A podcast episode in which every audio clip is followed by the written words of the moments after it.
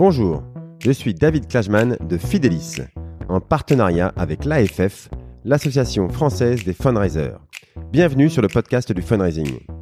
Un programme où nous discutons avec ceux qui font le fundraising en France aujourd'hui pour découvrir comment les associations et fondations construisent des relations équilibrées, durables et à grande échelle avec leurs donateurs.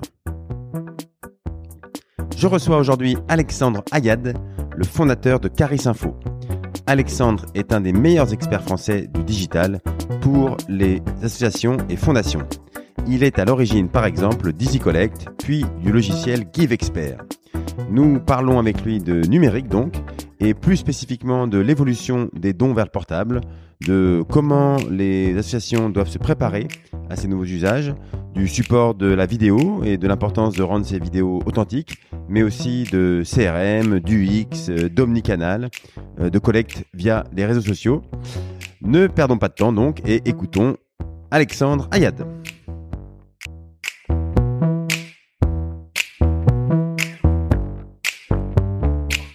Je reçois aujourd'hui Alexandre Ayad, le fondateur de Caris Info. Bonjour David. Bonjour Alexandre. Euh, donc euh, un des experts français du digital euh, pour les associations et fondations. Euh, Alexandre, ça fait plus de 15 ans que tu es dans le digital. Je vais pas même plus, non, 15 ans. Je vais pas te, te vieillir. Je pense que c'est à peu près ça. Euh, et spécifiquement pour les assos, tu as écrit, tu as créé une première entreprise qui s'appelait Easy Collect. Ensuite, tu as développé notamment le logiciel GiveExpert qui euh, permet entre autres d'ajouter facilement un, formulaire de dons sur le site des associations. Euh, bon, on va parler numérique, on va parler euh, multicanal, on va parler de l'évolution des dons vers le portable. Voilà, plein de sujets qui, je pense, intéressent tout le monde. Euh, avec une des personnes en France qui, qui connaît le mieux le sujet. donc, je suis très content et très impatient d'avoir cette conversation avec toi. Alors, ben, avant tout, Alexandre, est-ce que tu pourrais commencer par te présenter, s'il te plaît? Alors déjà, merci pour l'invitation. Donc Alexandre Ayad, je suis je suis en effet entrepreneur, entrepreneur euh, social, c'est-à-dire euh, pour le secteur euh, associatif et plutôt avec le secteur associatif. J'ai 41 ans, je suis père d'un garçon. Euh, j'ai eu un parcours euh, qui est un parcours plutôt dans le marketing, euh, à l'origine dans les chez les éditeurs logiciels. D'abord Adobe, puis Yahoo, Criteo, et puis et puis ben, pour mon plus grand bonheur, j'ai franchi le pas et je suis je suis j'ai commencé à travailler avec des associations et des fondations au départ chez Yahoo parce qu'il y avait un programme qui s'appelait Yahoo for Good euh, et puis ça m'a vraiment j'étais employé, employé ouais. et puis ça m'a vraiment séduit euh, et ce qui a été euh, le, le, le, le, détonateur, je dirais, ça, ou le déclencheur plutôt, euh, ça a été un copain qui courait le marathon de Londres et qui m'a dit Est-ce que tu peux faire un don pour me soutenir? Et puis c'était vraiment le début des, du don en ligne sur une plateforme ah anglaise qui est la plus grosse plateforme européenne, je pense, de collecte qui s'appelle Just Giving. Et là, je me suis dit, mais il y, a, y, a, une opportunité d'aider les, les associations, les fondations, d'aider dans le sens de fournir des outils. Et c'est comme ça que c'est comme ça que ça a démarré. Avec ensuite, euh, bah voilà, toujours, toujours, j'ai toujours eu envie de de me former, de, de, de, de, bien appréhender ce que je voulais faire. Donc euh, j'ai fait le certificat français du fundraising euh, en 2009. Et puis ça a été le, le début, le début. Euh... Peut-être avais déjà euh, commencé Easy Collect avant de. Oui, tu avais fait quelques années Easy Collect. Après, tu as fait le. en fait, Easy Collect c'est 2008. Donc ah en fait, c'est vraiment tout au début d'Easy Collect, pendant la maturation du projet, pendant le, le, le développement euh, que euh, que je fais le CFF, euh, parce que je me dis bah voilà, c'est c'est bien beau d'avoir fait des études en école de commerce, euh, d'avoir fait des études de stats à la fac et puis de, mais c'est pas pour autant que que que tu que tu peux répliquer des modèles du secteur marchand dans, euh, au niveau des associations. Et donc euh, j'avais identifié euh, l'association française des fundraisers et puis le certificat.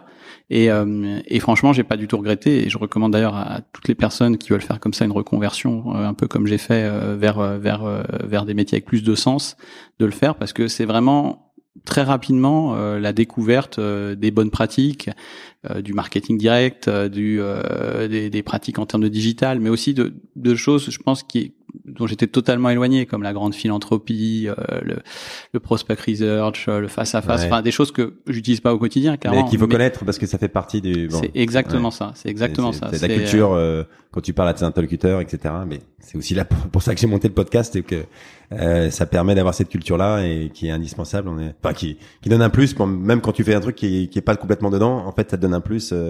Euh, si tu fais que du marketing, bah, c'est bien de savoir que les grands donateurs, ça marche comme ci, comme ça. C'est exactement ça. Surtout, surtout, je pense quand tu es dans nos, dans nos positions, c'est-à-dire que euh, tu es, prestataire sur, une, euh, sur un domaine bien particulier.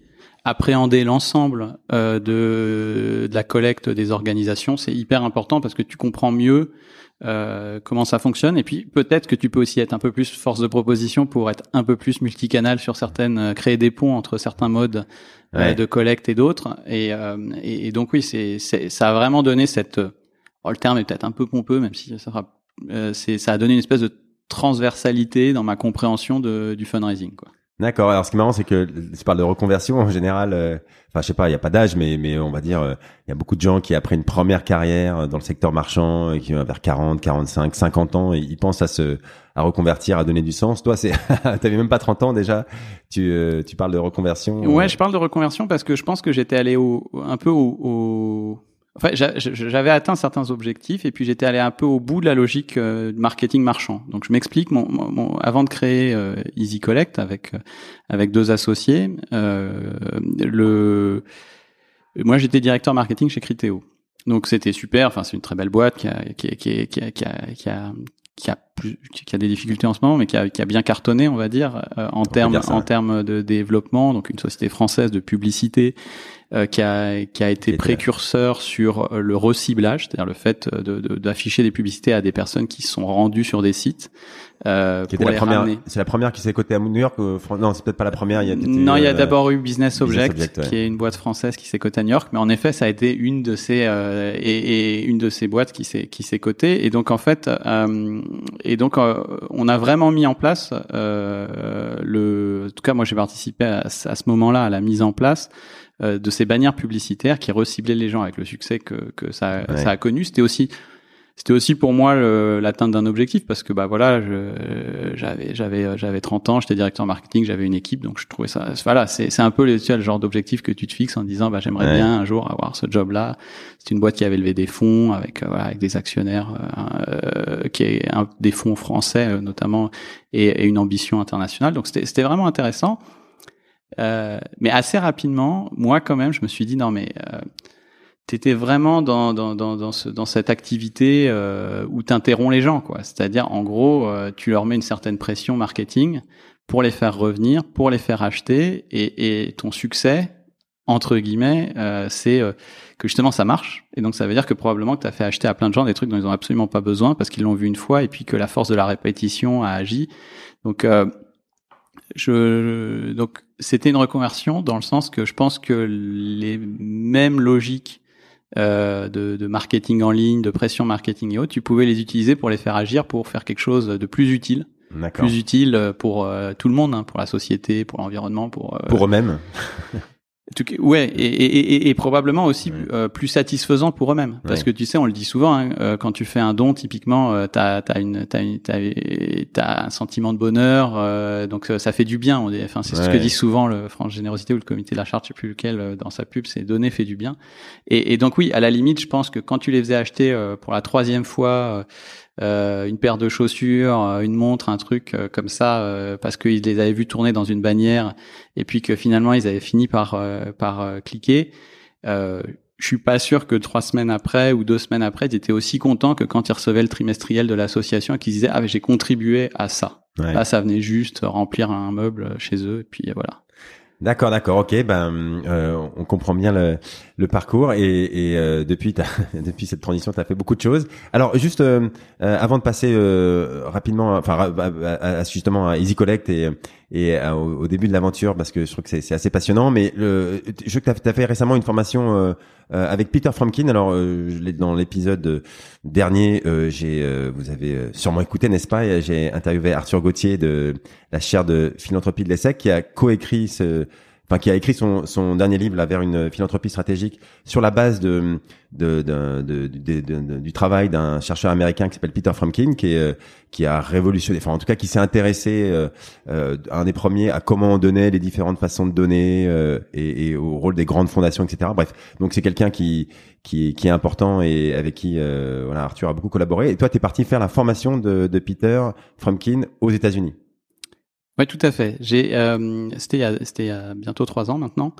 Euh, j'ai, euh, j'ai découvert euh, Peter Franklin lors, lors d'une, euh, d'une intervention dans un de ses, ces, ces pauses déjeuner lunch and learn que qu'organisent les, les SEC et donc, donc la chaire de, de, de, philanthropie de l'échec donc euh, Arthur et, et Anne à l'époque et ils l'ont fait intervenir et j'avais trouvé que c'était ouais, c'était hyper intéressant en fait la, la manière dont dont, euh, dont il présentait ça. Et il y avait un côté très innovant euh, parce que j'allais pas partir euh, et abandonner ma femme, mon fils pendant un an aux États-Unis, tu vois, pour faire une formation. Mais il y avait un côté très innovant par rapport, en tout cas il y a trois ans. Maintenant c'est peut-être un peu plus banal, mais ils avaient un cycle hybride où en fait pendant toute l'année tu suivais, enfin toute l'année peut-être pas, mais disons pendant sept ou huit mois, tu suivais des des cours en ligne euh, avec des rendus en ligne, euh, donc des vidéos de, de Peter. Donc moi j'ai vu Peter en vidéo euh, pendant sept mois. Donc quand je l'ai rencontré pour en vrai, je me suis dit ah mais je te connais déjà quoi, parce que tu le voyais tout le temps. Et, c'était sur quoi? Alors C'était quoi les, les thèmes Alors il, a un centre de recherche qui s'appelle Centre d'impact social. Donc en fait c'était plus orienté sur l'entrepreneuriat social euh, mais, mais dans une vision qui inclut en fait tout type d'entreprise sociale, donc en fait les associations, les fondations, mais aussi euh, les, entreprises sociales, euh, les social business, un peu comme nous on les on les définit quand quand on parle d'ESS euh, en France. Ouais. Donc, euh, donc euh, c'était un cursus sur le fait d'analyser son impact, d'utiliser des méthodes d'évaluation, de très complet. Honnêtement, moi, je le, je le, je le recommande.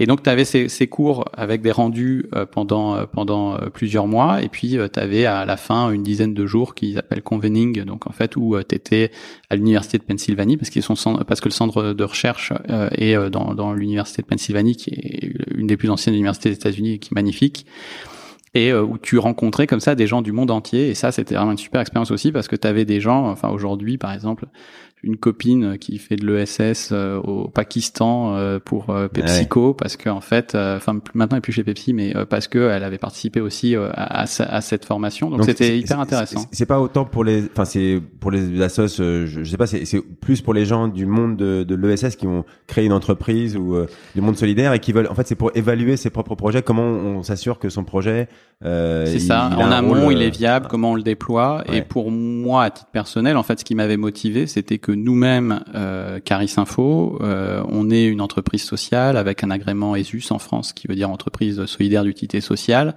Et euh, je voulais aller un peu au bout de la démarche, c'est-à-dire euh, se dire bon, ok, c'est bien beau, euh, on est une entreprise sociale parce que on fournit des outils, on travaille avec le secteur non marchand, mais comment on fait pour avoir une, une démarche plus aboutie en termes de ressources humaines? Comment on fait pour avoir une démarche plus aboutie en termes d'impact environnemental? Et en fait, ça a été d'ailleurs, ça a été, euh, ça a été une, une étape qui a permis de structurer mieux le projet euh, entrepreneurial, et puis euh, qui a amené aussi à des, à des évaluations via des, des, des, des un framework qui s'appelle Bicorp, etc. Parce que c'était, c'était aussi dans la même, dans la même logique. D'accord. Donc en gros, c'est, si vous avez un, un, un projet dans, déjà dans le monde de l'ESS, c'est que vous voulez évaluer, faire grandir ce projet, ou en tout cas le mieux le avoir du recul dessus, c'est c'est quelque chose que tu tu recommandes voilà. Ouais ouais, clairement. C'est c'est c'est très bien. Après, si je devais comparer, je trouve que il y a euh, il y a il y a un discours sur la mesure de l'impact, euh, mais c'est un peu pareil euh, avec ma formation euh, que j'avais fait en statistique, c'est-à-dire il y a toujours une vision française et une vision anglo-saxonne, et euh, les, les, on va avoir une vision plus de se dire on va chaque chose est différente euh, en France, et donc on va essayer de créer un modèle ad hoc souvent ce modèle ad hoc il est meilleur à la fin vu qu'il est vraiment ad hoc, donc il est adapté au projet. Aux États-Unis euh, et dans la culture anglo-saxonne, il va plutôt y avoir des grands frameworks, donc des grands cadres de mesures que les gens vont utiliser. puis c'est comme une chemise, euh, tu vois, si elle est taille M, c'est pas comme si c'était fait sur mesure, donc elle est forcément, elle, est peut-être un peu plus large à un endroit ou ce genre de choses. Mais à la fin, le gros avantage que ça, bah, c'est une méthode qui est beaucoup plus facile à euh, comprendre vu qu'elle n'est pas spécifique, donc plus facile à répliquer et plus facile aussi à comparer pour avoir des, des, benchmarks, des choses comme ça. Donc, ce qui est intéressant, je dirais, c'est que c'est quand même toute une série d'outils que plus généraliste, mais que tu peux mettre en œuvre d'une manière un peu simplifiée. C'est ce qui fait, je pense, aujourd'hui le succès de de, de, de, de, de, de frameworks justement comme B Corp pour euh, évaluer ton impact ou ce genre de choses, parce qu'en fait, c'est utilisé dans, dans, enfin B Corp, ça doit être utilisé dans, dans, plusieurs centaines de pays dans le monde. Et en fait, bah, oui, il y a des spécificités dans un pays par rapport à un autre, mais c'est suffisamment généraliste pour que ça puisse passer partout. Et puis, ça permet après d'en parler à d'autres, dans d'autres pays et de se comprendre, de parler ça, le même langage. Non, mais c'est clair. Il y a une émulation euh, que ouais. que t'as pas quand justement tu es obligé de passer. Ça fait ton propre modèle et que tu dois passer quatre jours à expliquer ton modèle avant de pouvoir discuter avec euh, celui qui fait la même chose euh, à l'étranger. Ok, bon, on, eh ben super, c'était c'était déjà une, une, une, information intéressante. Alors, on, on va on va parler numérique comme on a dit aujourd'hui, mais avant, donc pour bien comprendre ton histoire à toi et, et comme moi aussi je suis entrepreneur et que j'aime bien les histoires d'entrepreneuriat, j'aimerais que tu commences par nous raconter l'aventure d'Easy Collect. Euh, que certains, enfin, beaucoup de gens ont, connu. Moi, j'ai j'ai démarré aussi à la fin des années 2000, donc voilà vers 2008-2009, euh, Easy Collect existait déjà. déjà. Et euh, bon, tu vas nous dire, c'était pour les associations pouvaient créer leur page, euh, avoir une existence numérique et des premiers outils de de, de collecte. je crois qu'on pouvait avoir un bouton de don, etc. Enfin, tu vas nous dire ça. Et comment ça a démarré cette aventure? Tu nous l'as tu nous l'as dit, c'est que tu as vu Just Giving qui faisait déjà des choses. Tu t'es dit, oh là là, mais en France, il n'y a pas encore d'outils. Euh, c'est ça, c'est comment tu t'as mis le pied à l'étrier après? Oui, c'est ça. Je fais un don euh, pour soutenir euh, ce, ce, copain qui bossait à l'époque chez Danone et qui court le marathon de Londres et donc qui demande des sponsors parce que le modèle, c'était déjà le modèle des, des, des, dossards sponsorisés. Euh, donc c'est créé, tu crées une page de collecte, de crowdfunding. Il s'était créé une page personnelle sur laquelle, euh, donc c'est plus proche de ce qu'on appellerait nous le peer-to-peer aujourd'hui. Ouais. Euh, il s'était créé une page personnelle et puis voilà, il cherchait des, des, il demandait à son réseau de le soutenir en faisant des dons pour euh, au profit d'une association. Je, crois que c'était l'UNICEF, peut-être pour lui qu'il avait choisi euh, à l'occasion du, du fait qu'il allait courir le marathon. Moi, je me dis, c'est quand même super en quelques, euh, en, une minute, euh, j'ai donné de l'argent à l'UNICEF par son intermédiaire. Bon, à l'époque, il y a les, voilà, il y a des, les grosses associations commencent à avoir des formulaires de dons parce que on a eu la chance après d'avoir parmi nos premiers salariés Rémi Birambeau qui avait mis en place, qui avait participé à la mise en place du premier formulaire de dons de, de, du Téléthon et, euh, et lui, il avait plutôt fait ça, tu vois, en début des années 2000, quoi, au milieu des années 2000. Donc, en fait, il y avait déjà des formulaires de dons. déjà des choses. Mais je me dis, c'est quand même incroyable que par contre, euh, les, les, associations de taille petite ou moyenne, euh, ce soit euh, impossible pour elles de déployer euh, de la collecte de dons en ligne parce que il n'y a pas d'équivalent de ce qui commençait à exister pour le e-commerce, à savoir, euh, t'allais voir des prestataires et puis t'étais une boutique euh, de coin de la rue et puis si tu voulais avoir une vitrine sur Internet, et eh ben ils te fournissaient l'outil. Ouais. Donc en fait, la réflexion c'est celle-là, c'est de se dire on va pas faire du peer-to-peer, on va faire quelque chose qui à l'époque s'appelait pas du crowdfunding, mais bon, on va faire une plateforme quoi, euh, qui euh, qui va permettre à n'importe quelle association, quelle que soit sa taille, de disposer euh, d'une page pour raconter un projet euh, et puis de collecter des dons pour financer ce projet sans avoir besoin de se soucier des aspects techniques, etc., etc. Donc, euh, donc. il y avait rien en France parce que les, les, débuts de comment ils s'appellent les gens de la course des héros, etc. C'était un. Non, et, alors ça s'appelait Des Données avant, avant ça s'appelait Alvarom et euh, ça a été à peu près concomitant, je pense. Euh, peut-être euh, quelques mois après nous, euh, je dirais peut-être 2009, quelque chose comme ça. Nous on s'était lancé en 2008. à l'époque, je, je, je, vais te dire, je pense, mais après je, peut-être que je serais démenti, hein, que la seule plateforme de crowdfunding qui existait, c'était My Major Company pour faire le financement artistique euh, parce ah que parce que quand on a lancé Easy Collect, euh, Ulul, KissKiss, Bank Bank n'existaient pas. Euh, et donc euh, et, et, et, on a eu euh, et on a eu cette, cette, cette volonté de se dire bah en fait on va outiller des associations de taille petite et moyenne euh, pour euh, qui disposent d'un, voilà d'une page de dons et que euh, elles aient surtout et ça c'était déjà on va dire une vision d'entrepreneur social au départ qu'ils aient pas de frais. Qu'ils aient pas de frais fixes qui faisait que un frais par transaction, ce qui n'était pas un pourcentage d'ailleurs, qui était un frais fixe. On avait bataillé pour obtenir un frais fixe ah avec un partenaire bancaire qui était la banque postale. Et, et, et, donc de cette manière-là, bah, qu'en fait ils puissent ils puissent faire appel à la générosité d'une d'une nouvelle manière et notamment aussi ce qu'on avait en tête, c'était mobiliser euh, des, des, donateurs plus jeunes parce que bah euh, ça s'est amélioré, on va dire, euh, même si ça s'améliore doucement, mais mais encore plus en 2008-2009, le, le, le, le, donateur moyen, c'était une donatrice de plus de 65 ans qui répondait principalement à un mailing adressé en envoyant un chèque, quoi. Donc il y avait il y avait il y avait comme qui dirait un fossé générationnel quoi. D'accord. Et alors comment ça s'est euh, comment ça s'est développé? Comment tu d'ailleurs t'as fait connaître euh, ça auprès des associations? C'est toujours pareil quand pour euh, toucher les enfin expliquer qu'on est là auprès des moyennes et des petites, ben il y en a des centaines de milliers. comment voilà comment ça ça a évolué? Est-ce que tout de suite ça ça a accroché ou alors non, c'était Non mais tu mets le doigt sur c'est c'est en fait c'est toujours pareil, c'est-à-dire que quand on regarde, on dit oui, il y a un million deux cent mille assos en France, etc. bon, ok. Et puis ensuite, quand tu creuses, tu te dis mais comment je vais les toucher? Et en effet, il n'y a pas, il y, a, y, a, y, a, pas, il y a, voilà, il y a pas de méthode miracle. Donc on a fait plein de choses. On a euh, donné euh, des, des, des, des cours, si je puis dire, ou des petits, animer des petites formations euh, dans des maisons des associations, notamment au Carrefour des associations parisiennes à l'époque. Euh, on a euh, participé à, à, à, quelques événements comme euh, le Forum national des, des fondations, des associations et des, associations. des fondations. je sais plus dans quel sens c'est, mais euh, il y a Paris là. Ouais, il y avait un salon qui s'appelle Salon des Solidarités qu'on a fait aussi deux fois. D'ailleurs, c'est un peu comme ça qu'on, c'est d'ailleurs c'est comme ça qu'on s'est retrouvé après en, en, en Rhône-Alpes.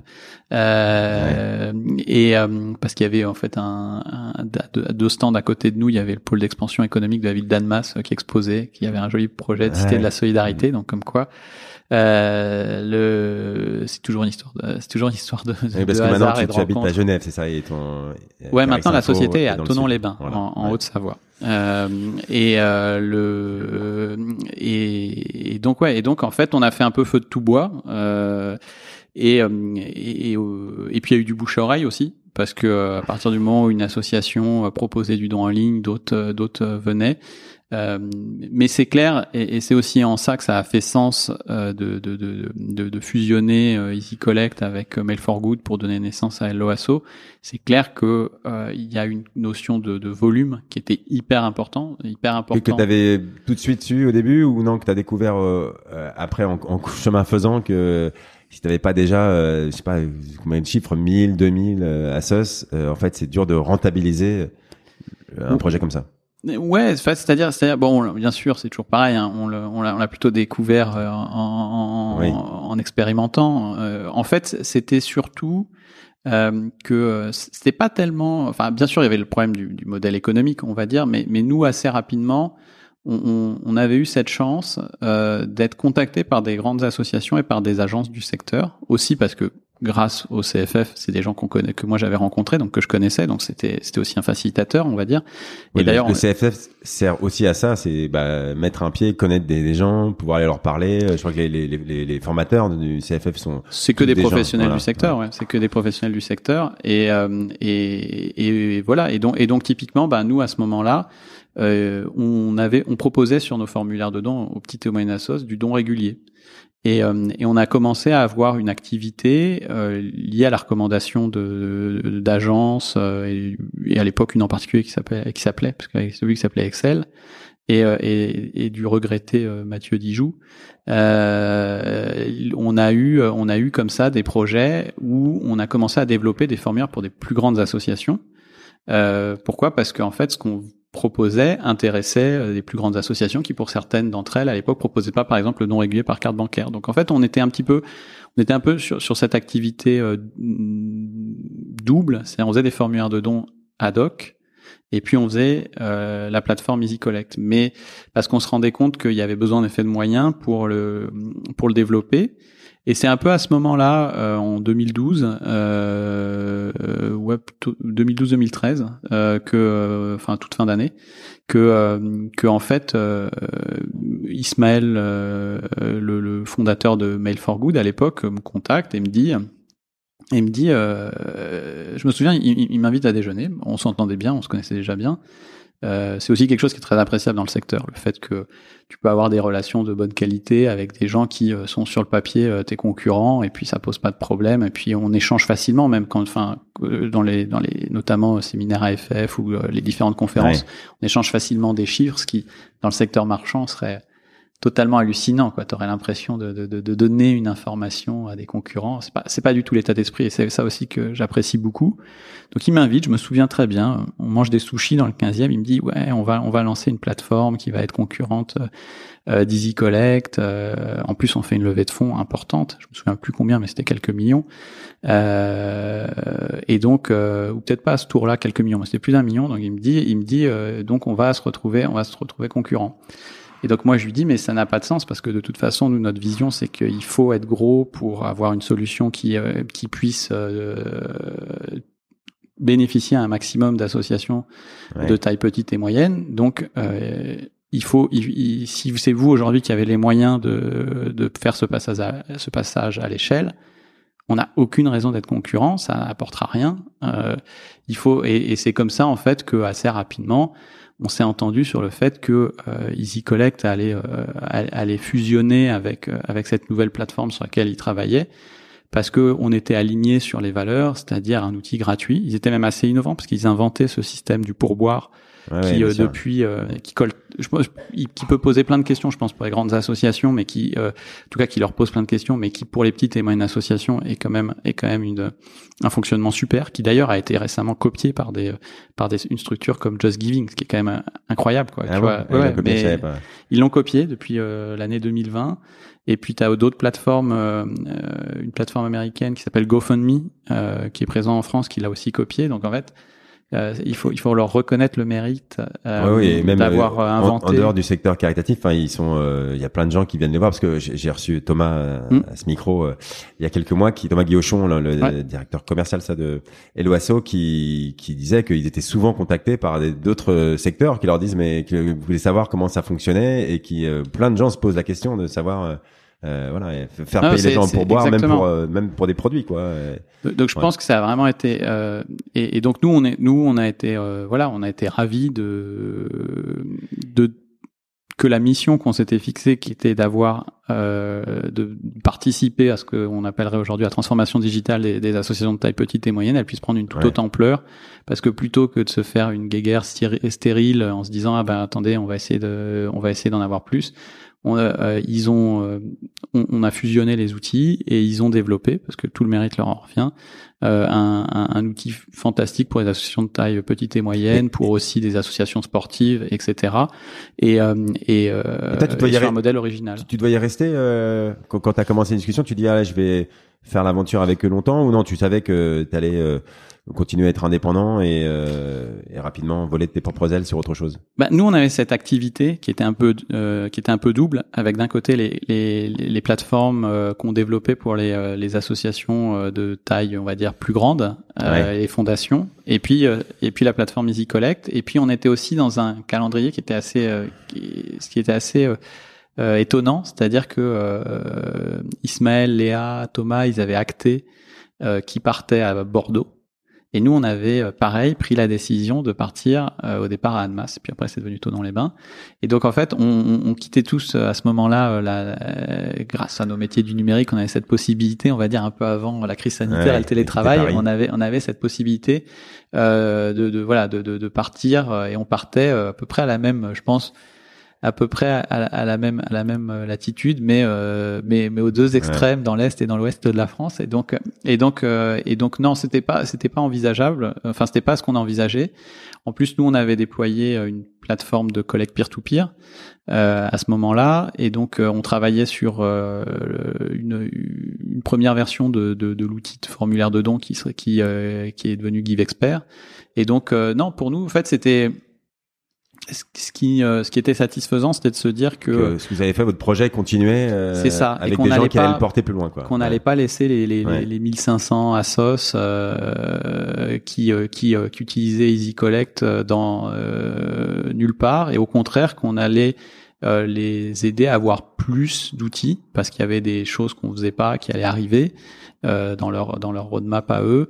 Et donc euh, c'était satisfaisant comme ça. Et puis on a voilà on a gardé de, de, de, de très bonnes relations. Moi je trouve que leur succès est impressionnant. Ouais, ouais, ça, c'est sûr. Euh, le et puis l'équipe est toujours aussi sympa. Thomas est toujours aussi Ah sympa. ouais, à fond et- Léa et- toujours aussi ouais. euh, cool aussi donc euh, non c'est très bien comme ça Et, et donc toi, euh, donc l'idée c'était en gros les, les, les, les- grandes moyennes d'assos, peut-être tu les accompagnais sur Give Expert dont tu vas nous parler maintenant, et euh, voilà les, les, les petites euh, assos euh, rejoignaient l'OASO. Alors euh, du coup, euh, c'était quoi ce modèle Alors je sais pas si ça s'appelait Caris Info, ou si ça s'appelait Give Expert euh, au début, ça s'appelait Give Expert, c'est ça euh? La société s'appelait Easy Collect et puis quand euh, on a cédé, euh, fusionné donc, au départ on s'est appelé Give Expert, D'accord. le nom de l'outil. Et puis en fait, en, euh, pour la petite histoire, en, en- comme on était à, à côté, de- à côté de la, de la frontière suisse, à Annemasse, à un moment donné, on, on- et puis qu'il y a, tout- il y a toujours des problématiques euh, de lieu d'hébergement des données, euh, de contractualisation, euh, parce que la Suisse n'est pas l'Europe, n'est Ah pas ouais. l'Union européenne. Enfin, Ah la Suisse est en Europe, mais n'est pas l'Union européenne. Euh, à ce moment-là, on a euh, décidé euh, de, de- de créer une société côté suisse, et puis finalement, le, le hasard a fait qu'on a racheté une société côté suisse euh, parce qu'on avait rencontré euh, quelqu'un euh, qui travaillait déjà un peu avec le secteur associatif, euh, notamment avec euh, le- la Croix-Rouge, euh, et qui partait en retraite. Et donc en fait, euh, et sa société s'appelait Caris Info. Donc pour la petite histoire, en fait, euh, on a pris le nom de la société Que qu'on vous a- avez racheté, qu'on a racheté. Parce qu'en fait, à, à la réflexion, on s'est dit avoir, on l'avait déjà fait avec Easy Collect, mais avoir une société qui porte le nom du produit euh, ou de la solution logicielle, c'est quand même un peu restrictif. Euh, et donc, euh, et le l'avenir nous a donné raison parce que maintenant, euh, suite, euh, suite. euh, C'est vrai parce qu'en fait, quand tu fais, dès que tu fais autre chose, dès que tu veux développer d'autres produits ou faire du conseil, on va te, on te réduit un peu à ton outil, c'est ça? C'est ça, Ouais. exactement. Et donc, euh, et puis, et puis on avait, euh, et, et puis voilà, on avait cette vision de se dire, euh, il- notre vision, c'est vraiment celle de de- de- de- de- d'amener de, l'innovation, bon, principalement dans le digital, mais autour, autour, euh, autour de la générosité. Et donc, euh, et donc, on se disait, mais il va y avoir d'autres choses, que ce soit sur les applis mobiles, que ce soit sur, euh, et là, bon, en l'occurrence, là, c'était en début d'année, on a eu la chance d'avoir euh, une, une start-up sociale qui nous a rejoint, qui s'appelle Local Hero. Et donc, en fait, bah voilà, comme ça, on, en fait, on se rend compte que cette logique d'avoir euh, d'avoir une société et puis euh, des, des, des, des, des, solutions qui ont des qui ont, qui ont leur propre existence, leur propre marque. Euh, Ouais, c'est le meilleur modèle. ouais. oui, c'est ça, parce que de toute façon, nous, on est dans un modèle co- de coopération, donc de collaboration. Donc, donc si demain euh, on, on a la, on, a, on a pareil la possibilité de soutenir euh, des équipes, des produits auxquels on croit, euh, bah, ça nous donne cette capacité de manière plus simple. Ok. Alors, euh, alors, on va, quand même parler de Give Expert et des, Oui. et des formulaires. Euh, ça, c'est un truc. Alors, euh, moi, j'ai mis longtemps à comprendre, donc euh, euh, je, je suis peut-être pas le seul euh, sur pourquoi est-ce que il faut externaliser son formulaire. Euh, voilà. Et pourquoi est-ce que c'est compliqué de faire un formulaire et pourquoi les assos, toutes, enfin pas toutes, mais on va dire même les grandes, même une bonne partie des grandes, externalisent la, le, le- leur formulaire de, de dons, de PA, etc. Alors, est-ce que tu peux nous, nous, nous dire, euh, notamment pour ceux qui ne connaîtraient pas, pourquoi c'est compliqué de faire un formulaire? Alors, il n'a pas toujours été ainsi. Ouais. Euh, C'est-à-dire que au début, euh, tu faisais ton formulaire ou tu faisais faire ton formulaire par euh, ta, ta web agency, donc la structure qui créait ton site internet. Ouais. Aujourd'hui, il y a toujours des associations de taille petite ou moyenne qui, plutôt que d'aller sur Helloasso ou autre, euh, font le choix euh, de, de mettre un, un plugin de formulaire de contact avec un paiement sur un site euh, WordPress ou autre. Donc c'est toujours possible de faire ton formulaire. Mais à partir du moment où on va dire, euh, tu as une stratégie de, de fundraising, de marketing en ligne Ouais. euh, dédiée à la collecte, euh, tu vas avoir besoin de multiplier les formulaires. Tu vas avoir besoin euh, de euh, mettre en place un certain nombre de personnalisations, du tracking pour savoir euh, sur telle campagne comment ça remonte. Tu vas avoir besoin de Ça- ça- ça- tes formulaires ça veut avec dire ton qu'il y a CRM. un formulaire où tu vas faire du PA, d'autres tu vas faire du don, tu exactement vas ça, mettre tu vas tel avoir un champ, tu vas demander telle information. C'est te- c'est exactement ça. Tu Ouais. vas avoir un formulaire qui va être dédié, par exemple, à, à de l'upgrade des donateurs ponctuels en donateurs Ouais. réguliers, où tu, où tu vas proposer que du don régulier. Tu vas avoir euh, un tag euh, d'AB testing euh, entre deux formulaires pour tester deux grilles. Tu vas avoir un formulaire qui est dédié à tes campagnes peer-to-peer, un formulaire qui est dédié euh, à une campagne type Octobre Rose qui est tout rhabillé en rose. Donc en fait, euh, euh, le premier intérêt, c'est ça. C'est le fait de donner la main aux équipes euh, de, de, de, fundraising euh, en ligne pour que donc les fundraisers ils puissent euh, sans avoir besoin de taper du code ou quoi que ce soit créer des formulaires par campagne avoir un, suivi de la performance de leurs collègues qui soit qui soit qui soit efficace. et ça vient très vite. C'est pas que les grandes assos. Enfin si certains d'entre vous écoutent et ont pas encore de formulaire c'est pas on se dit ah bah ça c'est c'est pour l'UNICEF voilà eux ils ont plein de campagnes différentes et donc mais en fait non même une une, une assoce assez euh, voilà dire modeste elle a besoin rapidement de pouvoir avoir différents formulaires et, dès qu'elle réfléchit à une stratégie web, elle arrive rapidement à se dire mais mince là il faut, il faut différencier les flux. Hein. Oui déjà parce qu'elle va commencer par avoir un formulaire un peu généraliste qui est celui auquel on accède quand on clique sur le bouton faire un don depuis sa page et puis elle va en avoir un spécifique pour telle campagne email qu'elle va envoyer pour voir euh, sur lequel les grilles de dons, euh, peut-être le visuel qui reprend le même visuel qui est dans l'email, euh, la, enfin voilà, tous ces éléments-là vont être personnalisés pour avoir un meilleur taux de transformation et puis aussi pour avoir une, une évaluation des, des remontées euh, qui, est, qui est plus importante. Ensuite, je dirais le, le deux, donc là on est vraiment sur des logiques marketing. C'est que euh, c'est une des raisons, mais c'est pas la seule. Il y en a une deuxième qui est très importante, qui sont des notions de sécurité et de performance. C'est-à-dire que euh, tu, pour faire un site aujourd'hui, tu utilises un CMS, enfin un logiciel de gestion de site. Le plus connu, c'est WordPress. Il domine outrageusement euh, tous les outils. Bon, il reste encore un peu de Drupal, Joomla. Enfin, c'est plus pour les techniciens, ça. Mais en gros, WordPress s'est imposé. WordPress, ça reste un outil open source euh, qui où il y a des mises à jour euh, quasiment hebdomadaires, quoi, et puis des mises à jour majeures au moins trois fois par an. Euh, c'est un outil qui est rempli dans lequel tu utilises des plugins et donc tu as un problème de sécurité de tes données des données de tes donateurs si elles transitent à l'intérieur de ton CMS.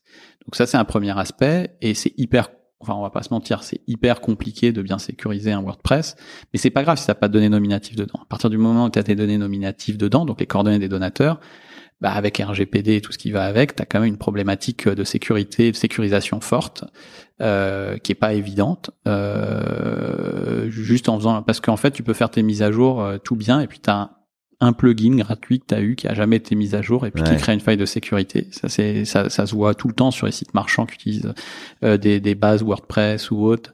Euh, et puis tu as la problématique de la performance qui est euh, bah, t'héberges ton site sur un hébergement sympa, OVH, euh, un truc comme ça. Et puis bah il y a l'incendie euh, du toit de la cathédrale de Paris. Euh, tu passes à la télé parce qu'il y a un biopic sur Grégory le Marchal.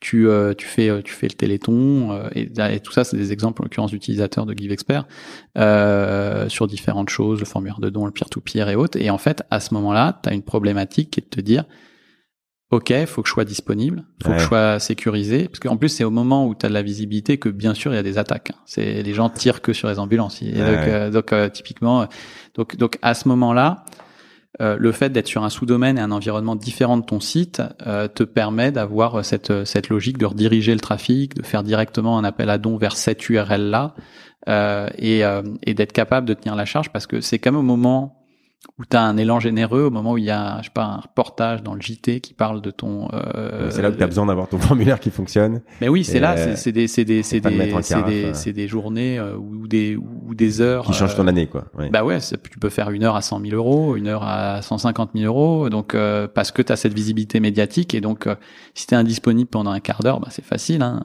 le calcul il est vite fait quoi en termes de, de dons que tu as oui on a, a j'ai reçu pareil le mois dernier Marthe Boulanger de de la Fondation du patrimoine, n'est-ce pas, qui va pas démentir ça, puisque quand Notre-Dame a brûlé, ils ont collecté en, deux semaines ce qu'ils ont collecté en dix ans. Donc euh, bon, là, elle était contente d'avoir un formulaire qui, qui fonctionnait. donc voilà, quand ça arrive.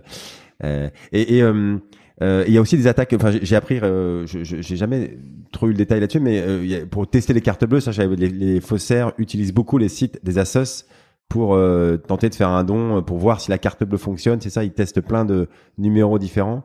C'est aussi un, ça c'est un aspect important de ton boulot ou pas ça? Ça fait partie, euh, c'est-à-dire que tu as des, en effet, euh, via ce qu'on appelle des, des, des keyloggers, euh, des choses comme ça, tu as un certain nombre de numéros de cartes bancaires qui sont, euh, qui sont captés. Et ensuite, ils veulent. c'est vraiment une industrie. c'est vraiment une, voilà, une industrie de la fraude. Et donc, en fait, derrière, tu as des petites mains qui testent les cartes. Ah oui. Et Et euh, un des trucs qui est pratique pour tester euh, les cartes, avant de revendre les numéros si la carte fonctionne, c'est euh, d'aller sur un formulaire de don et puis de faire un don petit, toujours sur des montants 5, 10 euros. Parce que tu veux pas non plus bouffer toute la capacité de la carte avant de la revendre à quelqu'un qui lui va faire une vraie arnaque en commandant sur un site marchand. Ouais. donc ce ne sont pas des Robins des Bois, je précise. Euh, et donc en fait, ouais, qui teste, qui teste, euh, qui teste les cartes. Donc il y, a eu, y a eu des grandes vagues euh, à un moment donné. Ça s'est comme drôlement calmé avec 3D Secure, 3DS 2 à cause de l'aspect authentification sur un. Enfin, sinon, faut partir avec la carte avec le téléphone mobile, quoi. Tu vois. plus l'empreinte digitale, ça fait quand même beaucoup de choses. Ouais. donc donc il y a, y, a, y a eu il y a eu des vagues de ce type-là.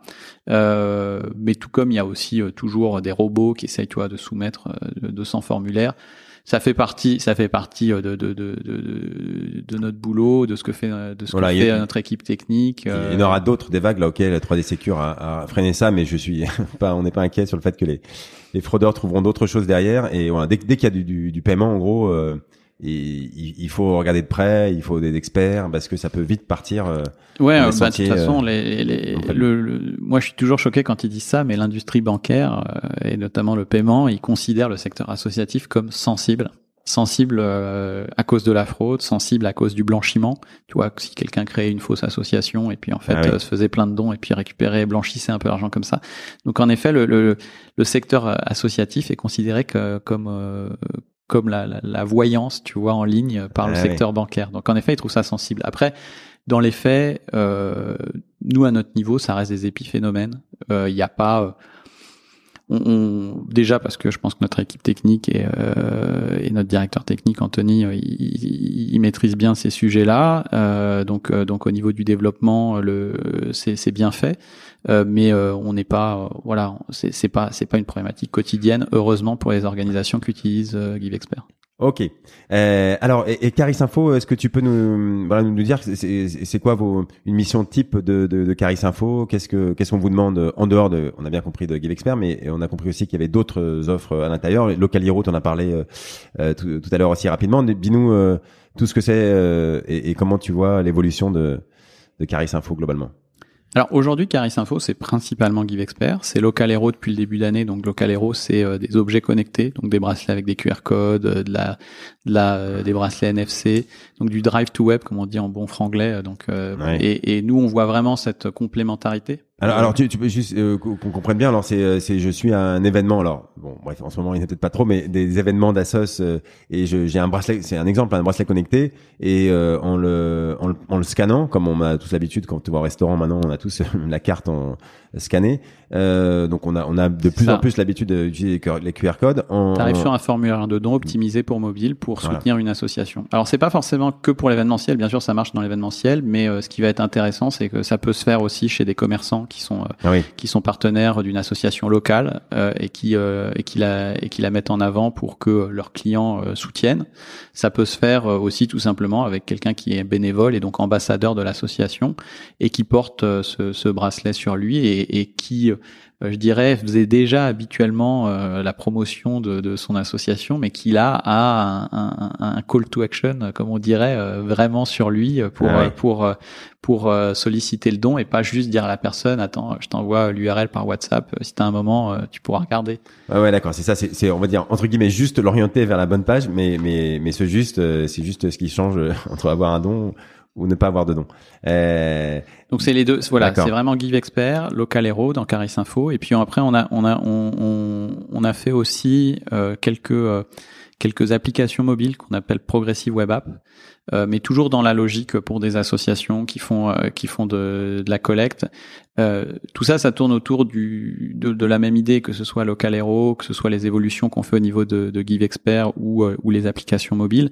C'est de se dire que on est quand même un, un on, on, est même complètement dans un changement d'usage euh, qui bascule et un basculement vers vers le mobile. Aujourd'hui, quand une association elle envoie un emailing, les taux d'ouverture, c'est entre, ouais, c'est ça, c'est deux tiers d'ouverture euh, sur euh, sur mobile. Donc, euh, qui dit deux tiers d'ouverture sur mobile dit deux tiers de consultation du site ou de la page d'atterrissage, landing page sur mobile.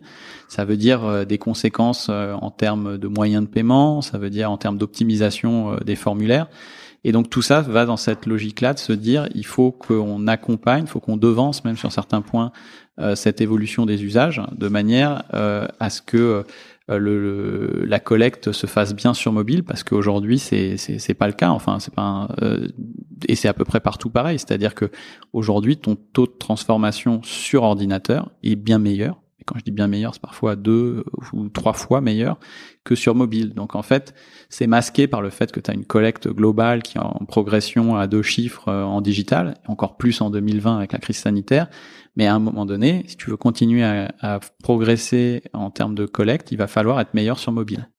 Donc oui, le, le mobile, d'ailleurs, c'est toi qui me le disais, c'est c'est euh, c'est 50% des visites des sur les sites des assos, mais euh, mais 10% des dons. C'est bien ça. Hein, je crois que tu me disais ça quand on préparait les l'émission. Euh, donc euh, c'est ça. De ces ordres-là. Ouais. À un moment, il faut se demander pourquoi. quoi. C'est-à-dire que ok, les gens ils viennent, mais euh, mais qu'est-ce qui fait que qu'on donne moins quand on est sur son téléphone portable? Ok, on peut comprendre qu'on on le fait en mobilité, on est on est moins concentré, mais est-ce que c'est aussi plein d'autres choses euh, sur le parce que c'est pas c'est pas on n'a pas pensé son site ou son, son, son sa stratégie ou son parcours de don pour le mobile, c'est ça? Il faut il faut vraiment y penser spécifiquement? Oui.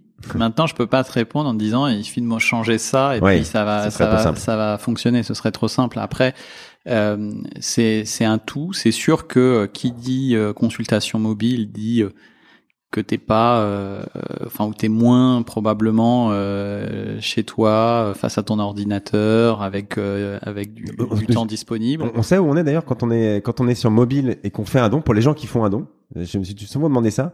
Ils sont où? Est-ce que bah c'est dans les transports Est-ce que c'est On peut pas savoir ça avec les outils de statistiques non, Google Analytics. On sait juste qu'il est sur mais mais ce serait une, ce serait une info euh, précieuse. Après on a les tranches horaires donc on peut se douter que bah, il y a il y a peu de chances, euh, on va dire, à 11 heures euh, du matin qu'il soit à la maison, encore que bah, si en télétravail, pourquoi pas. Non, en fait, en fait, oui, c'est ça. C'est-à-dire que ça, ça, tient à plein de choses, je pense. Euh, L'optimisation euh, du parcours de don pour mobile. Clairement, il y a des fois euh, enfin, nous, c'est une des, c'est un des éléments qu'on a beaucoup travaillé euh, sur euh, sur le logiciel GiveExpert, c'est-à-dire que pendant longtemps, la, la, la, grande la grande règle, c'était il faut que ce soit responsive. Bon, bah, c'est bien, c'est responsive, mais si ton formulaire Alors, responsive, juste pour, pour oui, être, ça veut dire qu'il s'adapte à la largeur de l'écran. Ouais, mais donc ça veut dire que forcément, tu es plutôt en mode paysage quand tu es sur un ordinateur, et puis bah, tu passais plutôt en mode portrait. Et donc les éléments euh, qui dépassaient, en fait, d'une certaine manière, ils redescendent en dessous. Sauf que euh, si tu faisais un formulaire dans lequel tu proposais euh, du don, du don régulier, avec des grilles de dons, avec des équivalences, avec du parrainage, avec des menus déroulants pour les affectations, et puis toutes tes coordonnées, etc. Bon bah tout bien responsif que ce soit, fallait quand même scroller sur ton écran de, de téléphone mobile pendant des kilomètres, et donc tu comprenais assez rapidement que la personne qui voyait ton même un 4 par 3 dans le métro et puis qui euh, qui qui, euh, qui tapait l'URL parce qu'il y avait peut-être même pas de QR code et donc en fait il était vraiment motivé tu vois. Il y allait et puis il voyait le formulaire et là il se disait ouais bon ça va me prendre euh, ça va me prendre je le ferai plus tard et donc je le fais jamais. C'est ça la procrastination. Tu le perds quoi. En fait il revient pas. Donc donc t'avais donc donc nous aujourd'hui, c'est vrai qu'on a tendance à travailler une logique euh, qui nous paraît être la bonne, qui est de dire on détecte si la personne est sur mobile ou pas, et on propose des formulaires vraiment raccourcis, dans lesquels même l'adresse postale est optionnelle. Et s'il veut un reçu fiscal, ben alors à ce moment il nous laissera son adresse euh, postale, mais euh, mais parce que en fait le plus important c'est euh, c'est c'est d'avoir le moins de friction euh, pour donner. Et après, tu as aussi les méthodes de paiement qui ont un impact. Donc, c'est sûr que si tu peux payer par Apple Pay, Google Pay, et qu'il suffit de poser ton, ton empreinte digitale euh, sur ton Touch ID, euh, enfin donc sur ton téléphone pour pour pour le valider le paiement, et que tu parce que tu vas peut-être pas sortir dans le bus, le tram ou autre. Ta carte bancaire et puis commencer à taper les 16 chiffres, le CVV en retournant la donc le code de vérification en retournant la carte. Donc ouais, c'est des usages différents auxquels il faut qu'il faut qu'on s'adapte. Alors ça c'est pareil, les, moyens de paiement, euh, je, je, je moi-même, enfin j'ai pareil, j'ai mis longtemps à, à, comprendre la complexité et pourquoi euh, c'est un univers les moyens de paiement. Mais voilà, là t'as donné un exemple. Effectivement, on peut se dire ah bah ok mettre la carte bleue ou mettre euh, de l'Apple Pay ou d'autres, bah c'est l'un ou l'autre, c'est pas très grave. En fait non, c'est juste ça change tout quoi. Le, moyen de paiement, il y a des gens qui, qui, ne jurent que par PayPal parce qu'ils n'ont pas à re-rentrer notamment leur numéro de CB à chaque fois. Euh, et, et, et, si c'est pas réfléchi, si tu t'y as pas Enfin, c'est pas par hasard, quoi. Voilà. Et tout ça, ça change beaucoup ton formulaire et ça change beaucoup les résultats. Est-ce que, euh, ouais, dans les tests que vous faites, par exemple, est-ce que tu, tu le sais, le, fait de pas demander, tu disais, de pas demander toutes les coordonnées postales ou de pas les demander du tout quand il est sur mobile. Est-ce qu'on sait dire combien ça, quel, quel, taux de transformation on fait en plus ou, ou non? Ça, c'est, c'est, compliqué. Je suis pas capable de te répondre un, un, un, chiffre comme ça en pourcentage euh, déjà de tête. Et puis en plus, ça varie quand on fait des tests d'une organisation à une autre. Euh, en fait, c'est assez, c'est, assez bizarre à dire, mais euh, d'une organisation à une autre, tu as des typologies de donateurs euh, en fonction de la cause qui peut être assez différent. Tu vois, enfin, une organisation environnementale euh, pour la défense de l'environnement, il va peut-être avoir une base un peu plus jeune, plus connectée que une organisation confessionnelle, catholique, etc. Et, et pourtant, c'est sûr que la deuxième, elle va avoir un meilleur taux de transformation. Pourquoi? Parce qu'en fait, elle va avoir moins de trafic, mais les gens ils vont venir pour donner. Euh, là où tu auras peut-être plus de trafic sur le formulaire, euh, parce que tu auras suscité l'intérêt depuis des campagnes sur les réseaux sociaux, des choses comme ça, euh, sur sur la base plus jeune et plus connectée. Donc donc en fait c'est toujours difficile. Et moi ce que j'ai appris en, en statistique de, de, de vraiment te dire euh, ça, c'est la martingale. Allez-y, euh, euh vous l'appliquez, ça va marcher à tous les coups. C'est pas si simple que ça. Et, euh, sinon, ça se saurait. C'est toujours pareil. Ça. Mais, mais déjà, donc la logique, c'est plutôt une logique, et c'est la logique qu'utilisent d'ailleurs les, les e-marchands depuis depuis plusieurs années maintenant il faut surtout éviter euh, de croire que euh, on renverse la table, euh, on change tout et puis et puis ça va mieux fonctionner parce que ça peut aussi moins bien fonctionner. Ce qu'il faut, c'est vraiment toujours si tu veux faire un, que tu veux faire que tu veux faire un grand changement ou que tu veux faire un petit changement, il faut le tester. Euh, comme, comment on le faisait en fait en marketing direct, ce que j'avais appris au CFF, hein, ça, il, faisait, il, faisait, des tests à tout va. En fait, c'est la même logique. Tu dois le tester mais, mais, tester, ça prend du temps, faut l'organiser, il faut pouvoir suivre les résultats différents. en digital, c'est pas très compliqué. Honnêtement, c'est pas très compliqué. La principale problématique en digital, c'est pas le fait de le faire, parce que tu vois, avec des outils comme les nôtres, euh, comme GiveExpert, tu fais deux formulaires, et puis tu fais ta modif sur l'autre formulaire. Tu dupliques le premier, tu fais ta modif, après tu mets un bout de code de Google Optimize, qui est un outil de test gratuit, et puis il va te dire j'envoie 50% sur l'un, 50% des visiteurs sur l'autre. En plus, il va mettre un cookie, donc si la personne revient, il va avoir toujours le même, donc c'est bien fait. Le problème, c'est le volume.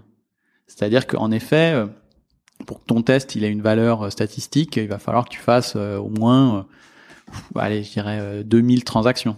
Ouais.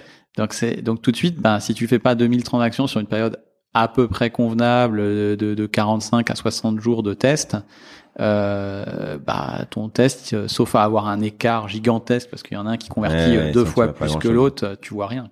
Ouais. Oui, alors bon, quand tu es cours catholique, peut-être que tu, tu, tu peux le, le tester, euh, tu peux avoir 2000, mais quand tu es une association plus euh, moins voilà, plus locale, euh, évidemment, c'est 2000 transactions, ça veut dire 2000 dons quoi. Ça veut dire Ah bah ça veut dire oui oui, ça veut dire ton année de collecte quoi. Ouais. dans un dans pour une association de petites. Bien sûr. Mais bon alors il y a, y a, plein d'idées très fortes dans, dans, ce que tu as dit et que j'aimerais juste revenir que que enfin moi que je retiens c'est que euh, alors, déjà, la première idée, c'est que le mobile et le web, c'est deux logiques très différentes en fait. C'est que, euh, je sais pas, TikTok par exemple aujourd'hui, ils, ont, je sais même pas s'ils ont un site fixe quoi. Ils ont, ils ont, ils sont pas sur le web, ils sont sur le mobile. je crois que c'est euh, qu'une application. Ouais, c'est qu'une application. Je, je, crois. Hein, je pense que de toute façon personne n'est pas sur le web. Euh, et, et, voilà, ça a été pensé. Et si ça marche si bien, euh, parce que bon, TikTok, je crois que je ferai un épisode dessus parce que c'est vraiment c'est une de mes marottes et je pense que c'est c'est là que les gens vont vont de plus en plus vont aller de plus en plus. Et donc c'est là que euh, nous on peut aller collecter de plus en plus. Mais bon bref c'est pour dire que eux ils l'ont pensé directement sur le sur le, mobile direct euh, depuis l'origine. Et ça change beaucoup de choses dans la façon dont c'est pensé et, et dans la, la, réussite du truc quoi donc voilà et, et il faut pas se dire ah bah j'ai un site web euh, voilà je vais le rendre UX j'ai demandé à mon mon développeur d'y passer une, une demi-journée et puis il va le rendre, euh, il va le rendre pardon euh, responsive euh, et ça, ça va suffire. Non, ça, ça c'est le premier truc à avoir en tête. Après, le deuxième truc à avoir en tête, c'est que bah non, il n'y a pas eu un truc miracle, ça c'est sûr. C'est une somme de petites choses. Euh, déjà, c'est réfléchir au parcours. Alors, il y a l'UX. Tu peux juste nous dire parce que ça, c'est un terme qui peut paraître barbare à, à Expérience certains... utilisateur. Voilà. Oui, bah c'est sûr que sur mobile, donc, bon, l'expérience utilisateur, c'est tout ce qui définit euh, le, les interfaces euh, et le parcours que tu vas avoir sur sur un site ou sur une application. Et c'est sûr que euh, les codes sont pas les mêmes euh, sur un ordinateur donc euh, que sur un mobile. Donc euh, déjà parce que les tailles d'écran sont pas les mêmes, ce que je disais tout à l'heure, mais mais aussi euh, parce que tu as une interface qui est tactile quand sur l'autre tu es avec ta souris, ton ton touchpad en train de te, te balader. Ouais. Donc en fait euh, donc en fait tu oui, tu disais il suffit pas de rendre ton site responsive, c'est vrai que euh, quand un, site est responsive, et eh ben en fait tu vas te retrouver à devoir faire des clics supplémentaires sur un menu qui ressemble à qu'on appelle burger avec trois traits en haut à droite. Et donc en fait la navigation va être plus complexe, c'est évident. Donc donc euh, rien que rien que pour ça, tu te dis ben euh, euh probablement que la, la, substantifique moelle de ton site, les dernières actus, quelques infos clés, euh, et puis une vision servicielle, donc des éléments qui peuvent être utiles à ton utilisateur, tu peux les regrouper dans une application mobile. Tu vas créer une communauté d'utilisateurs autour de ton application mobile. Tu vas être capable de leur envoyer des notifications, ce qui est aussi un outil extrêmement puissant, avec parcimonie, hein, bien sûr. Tu vas pas ouais. les notifier tous les matins, euh, parce que sinon ils vont vite désinstaller ton, ton, ton app. Mais c'est sûr que euh, tu peux pas faire juste du, du web et te dire mais en fait parce que c'est responsive je fais du mobile. Non ça marchera pas comme ça. Et puis euh, tu le soulignais avec TikTok je suis complètement d'accord. En plus ça marchera peut-être correctement pour euh, des personnes euh, qui, un peu comme moi d'ailleurs. Enfin de, on va dire Aguerri, 40 ans et plus ouais. les gens non mais je dirais même c'est une question ah de tranche ouais. d'âge. Des gens qui ont connu d'abord l'ordinateur pour qui l'ordinateur reste le support de prédilection de travail euh, Ouais. et donc euh, tu passes plus de temps ou autant de temps devant un ordinateur avec un clavier et tout que mais mais mais dès que tu arrives sur des générations plus jeunes pour qui en fait euh, bah, le clavier ouais c'est sympa mais c'est une interface tactile euh, la plupart du temps euh, c'est clair que tu vas pas les ils consulteront pas vraiment ton site quoi ils, auront plus euh, la, ils auront plus euh, ils auront plus un réflexe euh, qui est qui est de consulter une app euh, si euh, ils trouvent ça cool ce que tu fais d'installer une app, de regarder les notifs qu'envoie l'app, de participer aussi, de vouloir générer du contenu, de partager du contenu avec toi. Et, et, et, et les usages, c'est pas les mêmes. Enfin, je sais que pour on en a un petit peu parlé euh, tous les deux, et puis euh, moi j'en parle souvent avec des associations. La, la, la production vidéo, c'est hyper important. Je veux dire, le, le support vidéo, c'est le support le plus euh, le plus efficace en termes en termes de de, de de, de, mobile et puis même pas que sur mobile, même dans un, tu, tu, te rends compte quand tu mets une invitation à regarder une vidéo dans, un, dans une newsletter que c'est le lien qui clique le plus, donc ouais. c'est vraiment c'est vraiment bien et puis ça véhicule de l'émotion, ce qui est important pour le secteur associatif. Et, et alors ça là-dessus, oui, moi alors moi je, je, je crois que j'en parle, c'est pas la première fois que j'en parle, mais la vidéo pour moi c'est c'est vraiment euh, évidemment un, un, un, une façon de communiquer qui, qui, qui est sous-exploitée encore largement par euh, euh, bon, je veux dire par, par, beaucoup, mais dans le monde associatif euh, notamment. Et, euh, et, moi, je donne juste euh, un, petit exemple parce qu'on l'a, on l'a testé nous, euh, donc j'ai des vrais chiffres là-dessus. Euh, on a juste envoyé, alors aux gens qui à qui on envoie un, un courrier, c'est-à-dire qu'ils disent, on leur propose de faire un don en ligne, on les a au téléphone, on les ils disent ok pour faire un don pour telle ou un prélèvement automatique. on, on, ils disent, ils veulent pas le faire en ligne, donc ils sont ils sont, ils sont moins euh, voilà, euh, alerte, ils ont, ils ont pas envie pour X raisons. Ça, ça, ça, reste quand même une, encore au moins euh, 60% des gens, donc c'est une, une, majorité. Et euh, euh, ces gens-là, donc on leur envoie un courrier et on leur envoie une vidéo trois jours après. Enfin, au moment où ils reçoivent le courrier, on leur envoie un SMS avec une vidéo.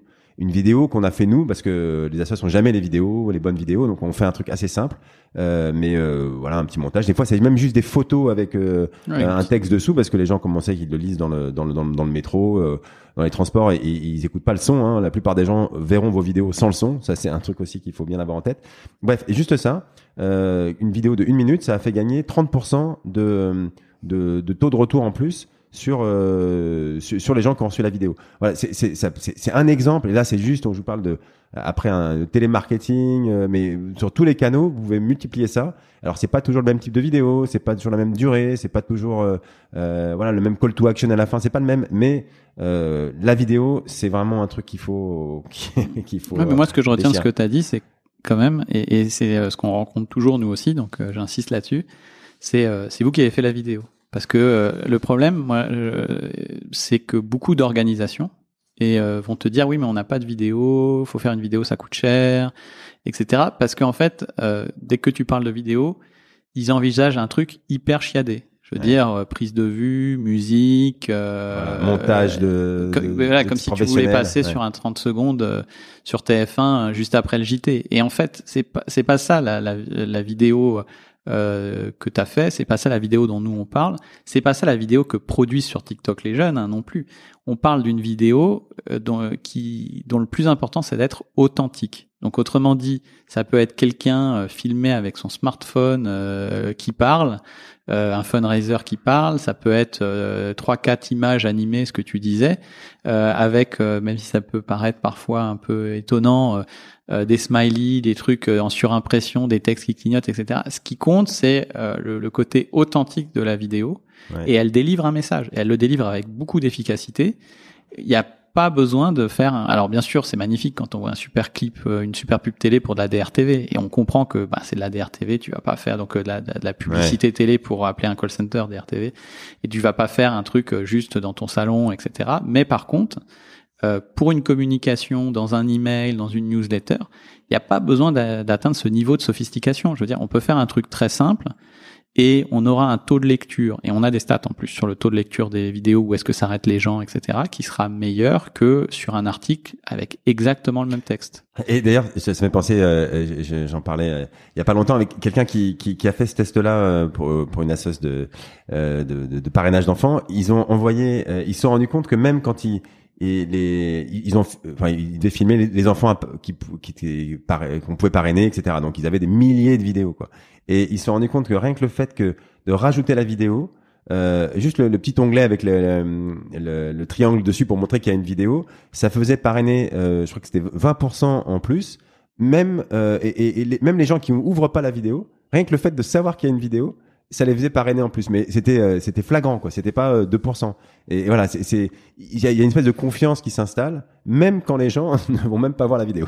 ah mais c'est probable. Mais c'est intéressant ce que tu dis. C'est c'est probable que les gens se, que enfin on sait que la transparence c'est un élément hyper déterminant euh, pour le secteur euh, associatif et de manière générale. Et c'est probable que les gens se disent bah, que si tu proposes une vidéo, au-delà du côté authentique du discours que tu as, c'est aussi que tu es prêt à montrer comment ça marche, t'es prêt à montrer les gamins, enfin, et, dans le cadre du parrainage, et que euh, et que c'est faire acte de transparence que de proposer une vidéo. Donc ouais, j'y avais pas pensé, mais c'est vrai que c'est vrai que bah, euh, à la réflexion, tu te dis ouais, en fait, la, la, vidéo c'est vraiment un super support. C'est un support qui est facile à consulter en, en mobilité. C'est un support euh, qui euh, qui est vecteur euh, de d'émotion parce que tu vois tu vois vraiment ce que t'aides quoi la cause que tu veux soutenir. Donc ouais c'est c'est clairement un, un c'est c'est clairement un super un super outil. Et moi je je pense que il faut enlever la culture ultra élitiste de la production vidéo qu'on a en se disant oui mais nos nos donateurs vont vont juger faut que le truc ce soit euh, ce soit aussi bien qu'un reportage euh, d'Harry Roselmack. Non, non, non, il faut pas. Il n'y a pas besoin de tout ça. C'est presque l'inverse, quoi. C'est qu'on collecte, c'est plus authentique et ça paraît mieux quand euh, c'est fait avec les moyens du bord. Et euh, en tout cas, c'est pas le même usage, comme tu dis. On va pas le mettre sur TF1. Son TF1 n'accepterait pas d'avoir un, un, truc télé, avec son téléphone portable. Mais par contre, l'envoyer à un donateur qui a, qui a promis de faire un prélèvement automatique à 10 euros par mois, euh, une vidéo où on est sur le terrain à Madagascar ou dans un hôpital, voilà, et qui avec un téléphone portable, et, ça, ça, ça, passera très bien, quoi. Mm. Même ça sera mieux encore une fois que le truc chiadé avec fait par un réalisateur. Et ça vous aura coûté, bah, allez, je sais pas, rien, quoi, du temps, quoi. Moi, je suis. voilà, on est sur la même, on est sur la même longueur d'onde là-dessus. Moi, je pense que euh, euh, si, les gens qui nous écoutent, ils peuvent le tester, ils seront convaincus par les chiffres. Ouais, alors ça c'est et, après bon, je vais m'arrêter sur la vidéo, mais il y a le direct aussi, la vidéo en direct. D'ailleurs, on en a parlé avec euh, Anne Avril dans l'épisode euh, il y a quelques semaines où eux ils ont ils ont ils ont fait ça aussi avec des grands donateurs. Ils faisaient des, vidéos en direct de je, sais plus dans, quel pays ils intervenaient et et pareil avec juste un téléphone, ils, se baladaient dans les locaux en montrant les, les enfants qui étaient qui étaient pris en charge et ça ça a été très très voilà ça ça, ça a beaucoup plu quoi. C'est bref voilà, il y a la vidéo en direct, c'est encore un autre sujet. Euh, mais qui est très proche. Mais euh, oui, de toute façon, à la fin, les vidéos en direct, ça devient des replays, donc tu pourras les utiliser dans ta newsletter. C'est vrai. Bon, alors après, il y a le il y a le, du coup, il y a une multicanal aussi. Ça, c'est un, autre euh, un sujet euh, qui, qui, est, intéressant. Voilà, le multicanal, c'est difficile. Euh, évidemment, la vidéo peut être aussi insérée dans le multicanal. Juste deux mots là-dessus, puisque toi, tu connais très bien ces, ces, ces silos et ces différentes euh, façons de fonctionner. Toi, tu travailles en plus avec des services web. Euh, mais est-ce que tu crois que là-dessus, un jour, on arrivera à avoir un process multicanal, c'est-à-dire euh, savoir comment on a communiqué avec un donateur. Est-ce qu'il a appelé en entrant pour poser une question On lui a répondu par mail. Euh, il a, bref. Est-ce que tu peux nous dire deux trois mots là-dessus? Alors, ce que tu décris, c'est quasiment, euh, c'est le Graal, c'est l'omnicanal. On sait, on sait, quelle que soit le, la porte d'entrée, quel que soit le point de contact, on a une vision à 360, on répond de manière cohérente, quel que soit le. honnêtement, on en est loin, et et nous aussi. Hein. Euh, donc, euh, je, je, pense, je pense que ça tient à deux choses. La première, c'est probablement euh, l'organisation interne au niveau des RH. En fait, as, euh, quand tu as ajouté des compétences, tu as ajouté, je pense, dans pas mal d'organisations des, des, des, des, salariés sur, euh, sur des verticales. Donc, en fait, tu as des gens qui sont hyper bons sur le marketing direct, les sélections de fichiers, des choses comme ça. Et puis après, tu as pris quelqu'un d'autre pour faire du digital. Euh, et, et, et, je suis persuadé que dans la plupart des organisations, tu as, cette volonté euh, de euh, d'avoir des, des, campagnes qui se déclinent euh, en multicanal, mais tu as aussi tout le reste de, de, de l'année des, des actions spécifiques au digital, spécifiques à de la feed en MD, spécifiques au, à de la, du recrutement en téléphone. Et, et c'est et c'est difficile, hein, c'est un challenge d'être d'être capable de d'avoir d'avoir euh, cette vision 360 euh, du donateur, de vraiment orchestrer euh, les points de contact. Euh, je, je, pense que probablement les, les, les, marketeurs, donc un peu nous, euh, on, on, se dit que bah voilà, ce serait super, on serait hyper content. Et souvent en face, on, on, a tendance à, à, se dire bah il faut il faut mettre en place des outils, euh, faut un CRM, ceci, cela, qui fasse tout, qui traque tout. Euh, et, et, ça, c'est complexe aussi dans un dans dans un secteur comme le nôtre parce que euh, euh souvent ces outils-là, euh, c'est des c'est des outils qui sont pensés pour des multinationales euh, dans X pays et et, et tu peux pas aller tu enfin je, me vois mal aller dire en tout cas si j'étais si j'étais euh, responsable d'une organisation aller dire euh, à un donateur bah écoutez euh, Là, on va investir plusieurs centaines de milliers d'euros parce que c'est ces ordres de grandeur là dans un outil. Et, après avoir les gens en interne, le coup de gérer, l'outil en interne. Ça, pour être capable de vous dire euh, bonjour, vous nous avez envoyé un email euh, il y a quatre jours euh, et on le sait au moment où on décroche le téléphone, même si c'est un prestataire qui décroche le téléphone. Et puis dans l'email qui va être envoyé, on va faire, on va, on va pas vous l'envoyer parce qu'en fait en termes de pression marketing, finalement comme on vous a déjà eu au téléphone et puis que vous avez déjà envoyé un email, on pense que vous envoyez la newsletter tout de suite, ça va pas. Bah, c'est c'est c'est sûr que ouais. c'est c'est le c'est c'est c'est probablement le graal pour le marketeur. Alors après je t'adore parce que c'est aussi ambigu c'est parce que le même donateur il va il va dire ah ouais non non vous avez raison faut pas investir et puis quand il va demander son reçu fiscal euh, à la personne au téléphone qui l'appelle pour euh, le don de fin d'année euh, le reçu fiscal qu'il a perçu ou qu'il a perdu il y a six mois et que bah il le reçoit pas parce que il doit refaire la demande sur le web euh, deux mois après, il est énervé. Bon bref voilà, c'est, on, est, on a tous des consommateurs bien aussi. Bien sûr, bien sûr. Après c'est un sujet qui est compliqué, mais disons que moi je pense que euh, plutôt que de mettre en place euh, des, des usines à gaz euh, comme le font les multinationales, tu vois, de l'agro, enfin de, de, tout ce qui est de, de, de l'agroalimentaire, ces choses-là. Je pense que on est on est peut-être plus dans une logique où, euh, et ça va dans le bon sens, ce qui compte, c'est d'avoir euh, des, au niveau des campagnes, parce qu'on fait quand même plusieurs campagnes dans l'année, enfin les organisations font plusieurs campagnes dans l'année, avoir une, une, une, une, réflexion un peu transverse en se disant bah, comment on décline ça euh, à gauche, à droite, et puis ne plus éventuellement euh, faire un truc qui consiste à dire bon bah écoutez on, sur notre campagne de fin d'année on a telle agence qui nous fait la campagne MD on va produire à l'interne euh, le digital et puis et puis ben euh, bah de toute façon on avait un plan de on avait on poursuit notre plan de transformation des leads web par téléphone à côté.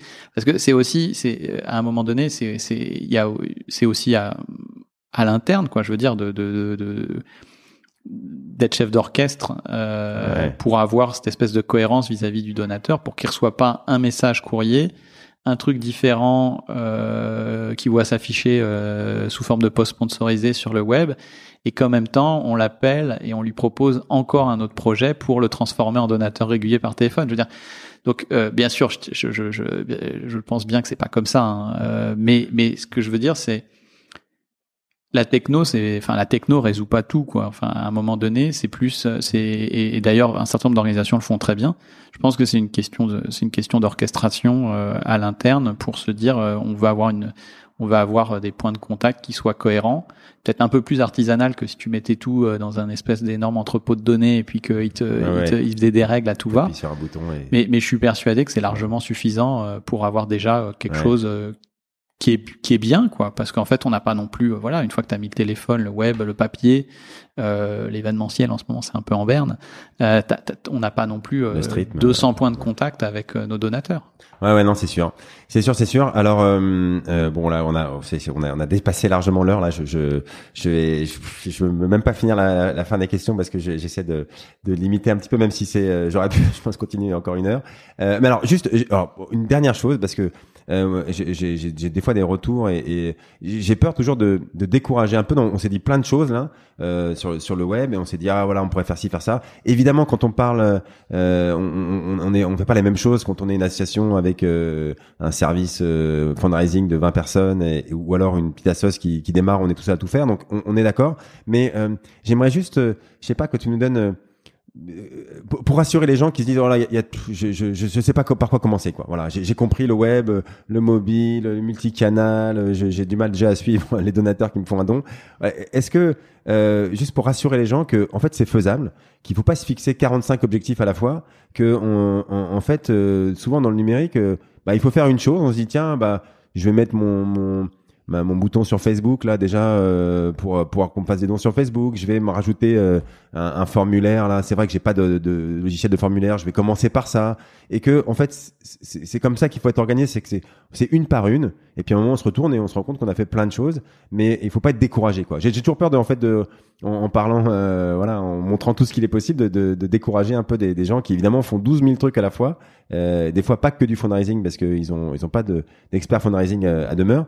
Euh, voilà, je, je, sais pas, qu'est-ce que tu pourrais nous nous dire pour rassurer un petit peu un, un, un patron d'assos ou un patron de fundraising qui se dit euh, oh là là, comment j'organise, par quoi je commence quoi? Question Alors non, c'est disons que euh, la réponse, elle s'applique pas forcément à tout le monde parce que je trouve que dans le secteur maintenant, il y a, des, enfin surtout sur les associations, on va dire de, de bonne taille, euh, qui sont qui ont des personnes en charge du digital, tu as un niveau de maturité qui est quand même très bon. Enfin, faut pas rougir vis-à-vis du secteur marchand euh, ou, ou euh, se dire ah oui euh, les anglo-saxons ils sont super bons euh, et puis tu vois se, se, se flageller en disant ah, nous, on, on est non non c'est pas vrai du tout. D'une part on est on est on est on est bon en collecte digitale on est à des taux qui ont qui sont meilleurs que plein d'autres pays européens on est à des taux qui sont pas euh, qui sont pas très loin de ceux euh, des États-Unis par exemple ou de l'Angleterre. Donc en fait, on est euh, il y, a, y, a, un vrai il y a des vraies compétences, il y a des gens qui sont bons dans plein d'organisations. On a la chance de travailler avec pas mal d'entre eux. Donc franchement, c'est un vrai plaisir. après si si tu si t'es une organisation et que tu as vraiment tu fais encore je sais pas 80% de ta collecte avec ton MD et puis étonnamment, tu as vu passer euh, le train là depuis 5-6 euh, ans et puis toi, t'es jamais monté à bord. Je dirais, bon, bah la première chose, euh, c'est toujours la même chose. Hein. Tu, en effet, tu commences par avoir un, site attractif. Il y a plein de méthodos pour faire un site qui, est intéressant. Notamment, on utilise ce qu'on appelle des personas, c'est-à-dire on, on identifie les profils de visiteurs pour construire ton site en fonction de leur intérêt et pas en fonction de des infos à l'interne euh, que tu as envie de sortir euh, en disant ah, ça c'est mm. intéressant. Non, en fait qu'est-ce qu'ils viennent chercher tu vois? Tu as souvent des personas donc tu vas avoir le donateur tu vas avoir euh, le, le, le, le, si tu fais de la recherche médicale le chercheur qui vient pour un appel à projet. Enfin tu vas avoir euh, si tu fais, euh, si es dans l'environnement, euh, la, personne qui vient se renseigner sur le réchauffement climatique, donc qui est pas déjà donateur, mais qui est plutôt intéressé par par par l'écologie. Voilà, tu as des logiques comme ça de personas qui sont vraiment bien. Donc tu commences par faire un site qui est orienté utilisateur, donc la fameuse UX dont on écrivait tout à l'heure en termes de contenu et de parcours. Après, bah, assez rapidement, bah oui, il faut il faut avoir un formulaire de don qui soit bien intégré, qui soit qui soit facile, donc pas un truc avec euh, quatre étapes euh, jusqu'au don, quoi. Euh, de, de, deux étapes, trois étapes max jusqu'au don, mais qui met un parcours bien guidé. et puis après, je dirais une fois que tu as ce dispositif de base, ce qui va ce que tu vas mettre en premier, c'est un outil d'emailing. Tu vas commencer par avoir un outil d'emailing parce que tu vas collecter des coordonnées email euh, de visiteurs qui veulent s'inscrire à une newsletter, de donateurs qui t'ont fait un don. Et donc l'étape 3, je dirais, une fois que tu as le site, le formulaire de don, c'est euh, l'emailing. Euh, ça reste ce qui transforme le mieux. Quand tu envoies un emailing d'appel à don, tu es sur des gens qui s'intéressent à toi, qui te connaissent, ils t'ont déjà donné une permission en te donnant leur adresse email. Donc, donc là, tu vas forcément avoir un travail qui est de mettre en place une newsletter pour maintenir le lien. Parce qu'un email, c'est bien, mais un email euh, à qui t'écris pas, bah en fait, euh, le, c'est comme tout, le lien il se, il se, il se, il se, euh, il se distinct, il distant, pardon. Mais, même une tous les trois mois, enfin, si on commence par. C'est ça. Alors sur la périodicité, ouais, sur la périodicité et sur le la profondeur de contenu, donc la quantité de contenu. Euh, euh, oui, oui, il faut pas faire un, il faut pas en faire, euh, il faut pas se dire non mais attends, je vais écrire tous les mois si au fond tu sais que c'est c'est douloureux vu la taille de ta structure, vu les actus euh, de produire du contenu. Et puis ça sert à rien de faire une newsletter où les deux premières, il y a huit, il y a huit sujets et puis après ça tombe à six parce qu'il y a moins de contenu puis ça tombe à trois. Non, en fait. Et puis en plus, c'est pas du tout bien sur mobile, hein, 8 sujets ou autre, donc il faut rester sur des trucs très limités, à 3, 5 max.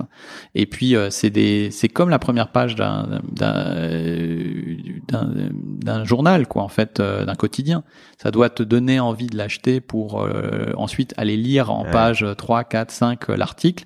Donc c'est une accroche, c'est un visuel, c'est une image de vidéo avec le petit triangle qui fait que les personnes ils sont tentées de cliquer. Et après, ça renvoie sur ton site. Donc ça, ça, je dirais, c'est l'email avec avec toute une logique de, de newsletter et puis de campagne euh, plusieurs fois dans l'année euh, par email. Après, euh, là, tu tombes sur, je dirais, euh, ce qui est incontournable et ce qui est en même temps le plus chronophage, les réseaux sociaux. Et c'est là, en fait, par rapport à ce que tu dis, qu'en effet, il y a des gens qui ont l'impression de se perdre, il y a des gens qui ont l'impression de pas suivre, etc. Parce que, en fait, ça, vouloir suivre les réseaux sociaux, enfin même c'est comme c'est comme vouloir suivre ton ton ton ton newsfeed euh, LinkedIn quoi. C'est un vœu pieux. Euh, C'est pas possible. Il y a trop de contenu qui est produit. Il y a trop de il y a trop de euh, il y a voilà donc donc il faut avoir une stratégie. Euh, et la stratégie, souvent, c'est du, on se limite en temps. Ça, c'est un truc que j'ai retenu et que j'essaie d'appliquer. C'est que on se dit, allez, je vais passer euh, du temps sur LinkedIn. C'est pas, ah, j'aurais, quand une fois que j'ai lu tous mes posts euh, de, la journée ou une fois que j'ai fait six, non, c'est, je me dis, c'est 30 minutes et au bout de 30 minutes, j'arrête. Parce qu'en fait, euh, une fois qu'on a passé 30 minutes, et Facebook, c'est, c'est encore pire, on peut y passer 5 heures, quoi. C'est ça. Et, et, pour un résultat qui est, en termes de, près de retour sur investissement, de dons, euh, bah non, il est à un moment il, il, se perd quoi. Donc euh, il faut vraiment, je pense que regarder ça, ça montre quoi. Je pense que moi c'est ce que j'ai retenu mieux comme conseil. Euh. Ouais, moi je pense que bon là, là c'est un très bon conseil pour euh, toi et moi. Je pense en, pour une activité professionnelle. Moi j'aurais tendance à dire quand tu t'adresses à des à des associations, déjà tu vas choisir tes tu vas choisir tes réseaux.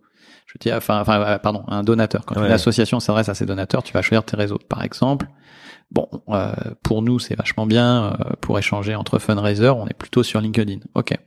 Maintenant, tu vas plutôt aller sur un réseau ultra mainstream, enfin très très très large, à une large diffusion, euh, comme comme Facebook pour euh, pour animer tes donateurs, parce que c'est du grand public et que tu sais que c'est plutôt euh, en fonction de leur tranche d'âge, on va dire la majorité, tu vas les trouver sur Facebook. Ceux qui sont un peu plus jeunes, tu vas les trouver sur Instagram, qui appartient à Facebook, et puis tu vas descendre sur TikTok pour les millennials, etc. Donc moi, je pense que tu dois, tu dois choisir.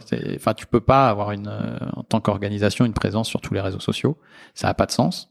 Tu dois aussi choisir ta ligne éditoriale. Est-ce que, euh, au fond, tu publies que des posts qui sont des reprises de contenu et tu traites les réseaux sociaux un petit peu comme, euh, comme, comme ta newsletter C'est pas forcément une bonne pratique. Est-ce que tu en fais sorte de service après-vente, euh, de service après-don, euh, où les gens, euh, où tu poses des contenus sur tes projets, tu poses des vidéos, et, et en fait, ce que tu cherches, c'est des commentaires, des likes pour avoir de la visibilité?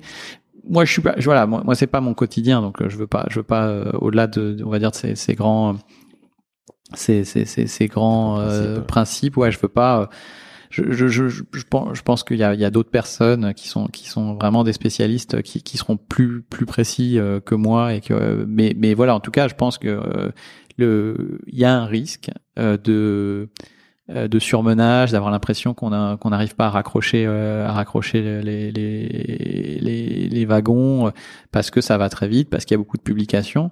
Mais mais mais mais faut pas du tout avoir l'ambition d'être exhaustif. Quoi. Enfin, c'est pas possible. Ouais. Euh, ok, ok. Bon, Alexandre, euh, je crois que là, il faut qu'on. J'ai, j'ai, je vais pas te demander ton meilleur échec et ton D'ailleurs, parce que je, je, je la, la, la, longueur de l'épisode, je, je fais juste une petite aparté de secondes, euh, parce que je, je, je, m'aperçois de choses, c'est que les, gens, on me dit euh, des fois, oui, c'est un peu long, euh, mais en fait, écoutez votre le, podcast sur votre mobile et installez une application de podcast parce que je me rends compte qu'il y a plein de gens qui, qui, qui, qui en fait le font pas quoi. Ils n'ont pas encore l'habitude de ça. Euh, et, et, du coup ils l'écoutent euh, même des fois sur leur mobile mais en, en, sur le web en, cliquant sur le lien. Et, et du coup quand ils changent de page ils perdent ils savent, plus où ils en étaient quoi. Donc ils voient à chaque fois retrouver le bon endroit de l'épisode où ils étaient. Bref les applications de podcast sont faites pour ça vous l'écoutez sur euh, SoundCloud, sur Deezer, sur Spotify, sur euh, Podcast Addict, sur iTunes, bien sûr, ce que vous voulez. Et, quand vous arrêtez l'épisode, euh, parce que moi, quand j'écoute un podcast, je l'écoute en, cinq fois, c'est, pas grave. on revient dessus et au moins on sait où on en était et ça redémarre à où on en était. Bref, je, je, je ferme cette parenthèse parce que du coup, après, on, on, me dira plus les épisodes sont longs. Bah, y a, y a, on n'est pas obligé de l'écouter en une fois. Il n'y a pas de problème. c'est, c'est, c'est pas fait pour ça. On n'est pas obligé, quoi. Euh, bon, bref, c'est petite Après, on peut les écouter en écoute rapide. Ah voilà, ça je voilà, ça je fais ça aussi, mais il paraît qu'il faut pas non plus euh, toujours pousser à la productivité. Euh, nos vices euh, valent un peu mieux que ça, mais bon, moi c'est ce que je fais. J'écoute euh, effectivement en, en fois 1.5, fois 1.7. Euh, on, on, récupère pas mal d'infos et quand ça devient un peu plus compliqué, je, je reviens à une vitesse fois 1. Euh, mais c'est aussi une façon d'aller plus vite sur les épisodes. Bon, bref, euh, c'est pas ça le plus intéressant, mais je, je le dis en passant parce que euh, je pense que c'est ça peut-être un conseil utile pour beaucoup. Et je suis toujours étonné parce que je vois, je, je, je rencontre des auditeurs et je, je, me rends compte qu'ils l'écoutent d'une façon euh, que je, savais même pas que c'était possible de l'écouter comme ça. Donc euh, voilà, qui, qui est pas la bonne façon.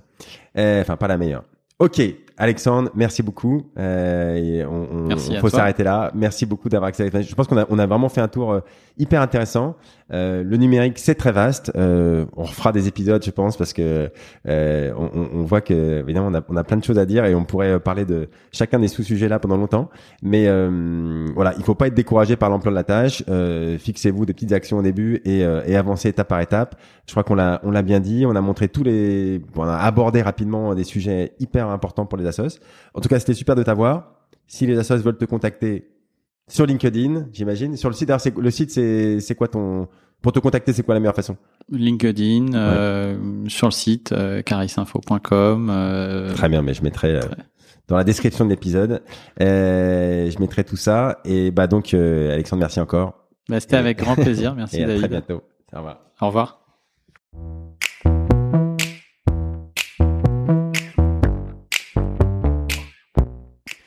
Bravo, vous avez écouté cet épisode du podcast du fundraising jusqu'au bout.